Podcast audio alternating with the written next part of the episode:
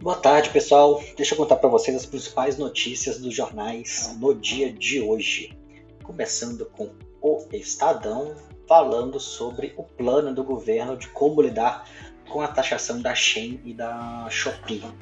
Esse é um caso que vem se desenrolando ao longo dos últimos anos, com, com muita reclamação dos varejistas nacionais por questão de de competitividade, porque em teoria eles pagam todos os impostos e quando você compra da Shein, da Shopee, isso vem sem a tributação adequada, o que gera uma diferença de alíquota ali, uma diferença de, de competitividade. Qual a proposta do governo? É que a Shein e a Shopee, principalmente, né? Shein, Shopee e AliExpress, que são as três, as três principais vendedores, né? as três principais lojas desse tipo de produto, comecem a cobrar os impostos de forma antecipada, então quando você fazer, fizer a compra, já vai pagar o imposto na hora, e aí o único imposto pago nesse caso vai ser o ICMS, que é um imposto estadual, não vai ter a cobrança do não vai ter a cobrança do imposto de importação de 60%. Então ainda tem algum certo benefício para as empresas aderirem a isso e as empresas que já fizerem esse essa adesão, que já fizerem esse processo, vão ter os pedidos despachados de forma automática, sem precisar passar pela, pela fiscalização da Receita Federal. Quem não aderir vai ter 100% das vendas cobradas de forma individual. Então tem essa tem esse tem essa análise aí que vai ser interessante, vai ser uma boa disputa vai, se funcionar, vai ser um grande avanço para o sistema tributário brasileiro, até para o sistema de cobrança de impostos dentro do, da forma como a gente funciona hoje. Todo mundo sabe que comprar produtos importados é um, é um caos, ele pode chegar super rápido, ele pode ficar meses parado na Receita Federal em, em Curitiba, e isso promete um certo grau de isonomia fiscal, que é um primeiro ponto super relevante, no final das contas, as condições de competição dentro do sistema tributário têm que ser parecidas, e mais do que tudo, uma facilidade de compra para o nosso cliente, para nosso nossa população em geral, né, que vai conseguir ter um, uma facilidade nesse processo e comprando ali já com, com mais tranquilidade em relação a a tarifa, a tributação e tudo mais, sem a surpresa de seu produto chegar aqui no Brasil e você descobrir que por imposto vai ter que pagar o dobro do, do preço. Tudo bem? Seguindo, vamos falar, eu ia chamar de ação desastrada do governo da Polícia de São Paulo, do governo de São Paulo, mas desastrado é quando acontece sem querer, né? Isso foi proposital.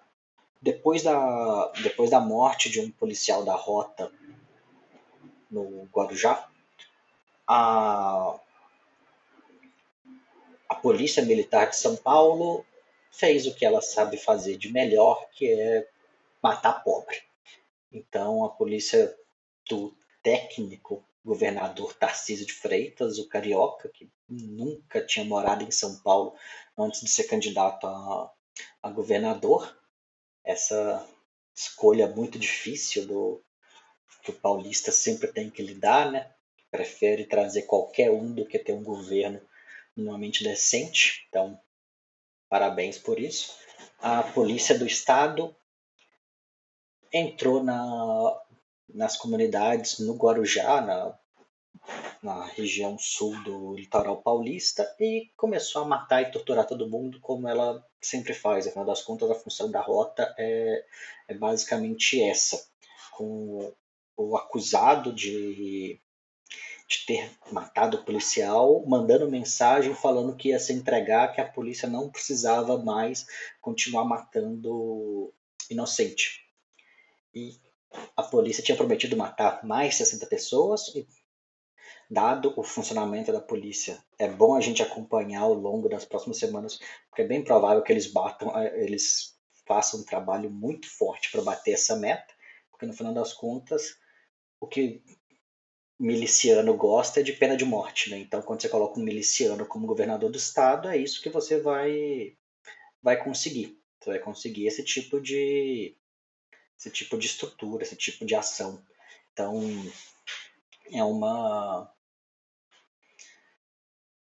é um descalabro, né? Acho que não tem coisa melhor para falar, assim. É uma, é uma é de uma sordidez absurda o que o, o governo faz e o governador disse que estava muito satisfeito com a ação da polícia, falou que não houve excesso, falou que estava tudo dentro dos padrões. É o mesmo é a mesma pessoa que quando quando candidato e mataram um motociclista que, se não me engano, tinha feito um pseudo-atentado contra a, a comitiva dele, também se disse muito satisfeito com o resultado, que era a morte do, da pessoa. Então, é um é ainda um, um infelizmente vai ficar mais três anos e meio como governador do estado de, de São Paulo, mas ainda é uma sobra desse bolsonarismo tacanho e, nazi-fascista.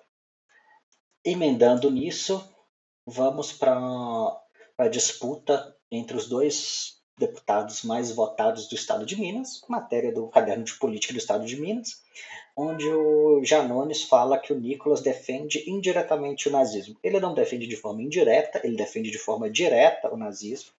O Nicolas Ferreira, famoso chupetinha de miliciano, diz que, disse que deveria ter, ter liberdade para se criar um partido nazista no Brasil, como já existe nos Estados Unidos. Ele fala que isso deveria ser legalizado, que as pessoas, que os nazistas deveriam ter direito de organização.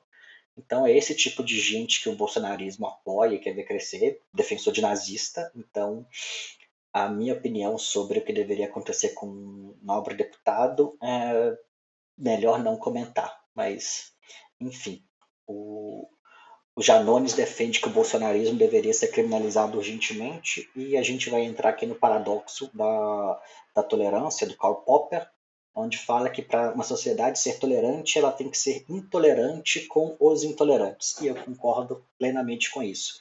Pessoas como Nicolas Ferreira, como os Bolsonaro, como essa matriz primária do bolsonarismo aí, quanto menos tolerantes formos com eles, melhor para a sociedade como um todo. Bolsonarista bom tem, é o que está pendurado de ponta cabeça no, num posto Ipiranga como fizeram com o ídolo deles, o Mussolini, na Itália. Então, assim, acho que é, é esse o caminho que a gente deveria defender para esse tipo de gente.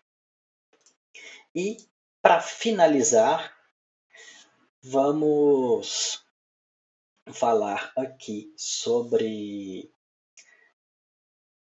Nossa, essa coisa dos, dos policiais e do, dá sempre uma uma sensação ruim de lembrar que a gente é um ponto super importante que a gente precisa ter na cabeça. O, não é porque o Bolsonaro perdeu que o bolsonarismo acabou. Enquanto enquanto Bolsonaro continuar solto, enquanto Tarcísio continuar governador, enquanto Nicolas Ferreira for deputado, a gente vai ter que conviver com esse tipo de bosta na, na sociedade. Então, quanto antes a gente conseguir tirar esse tipo de gente de circulação, melhor para o Brasil como, como sociedade. A gente não pode dar liberdade para que esse pessoal continue achando que. Para que a gente continue achando que isso é normal. E, por último, acho que a matéria de capa do do Globo falando sobre o caso do, do Pedro, né, o atacante do Flamengo que apanhou do, do preparador físico. Uma notícia aqui que acho que é relevante, até para falar de questão trabalhista, que acho que é sempre um assunto que a gente gosta de tratar aqui no, no, no podcast. O Pedro, por ter sido agredido, ele pode pedir rescisão de, de contrato sem, sem multa. E eu, se fosse ele, faria exatamente faria exatamente isso. Assim, ele não se sente valorizado pela, pelo clube, ele não se sente valorizado pela comissão técnica e ele apanhou. Então, eu pediria, eu no lugar dele pediria a rescisão sim, porque é direito. Igual quando o clube perde jogador por não ter pago o FGTS. É, é uma versão piorada de uma, de uma violação da, da legislação trabalhista, né? Porque, afinal de contas, não pagar FGTS é ruim, bater no funcionário é absurdo é criminoso. Espero que o, que o Pablo vá preso, o preparador físico. Então, o, o ponto é esse. O Pedro deveria sim pedir a rescisão do contrato dele, porque não tem mais clima para ele continuar no, no clube. Beleza, pessoal? Terminando hoje mais um episódio do Deixa Contar. Nos sigam no Instagram, arroba Deixa Contar Pode. Me siga no Instagram, arroba Lúcio Cordeiro, underline. Tô no Sky como Lúcio Cordeiro também. Tô no LinkedIn como Lúcio Cordeiro. Pode me procurar nas redes sociais. Eu tô deletando minha conta do da Incelândia que chamava Twitter, agora chama X. Então não me adicionem por lá, porque lá eu não quero, lá eu não estou mais utilizando. Beleza? Abraço, pessoal. Tchau.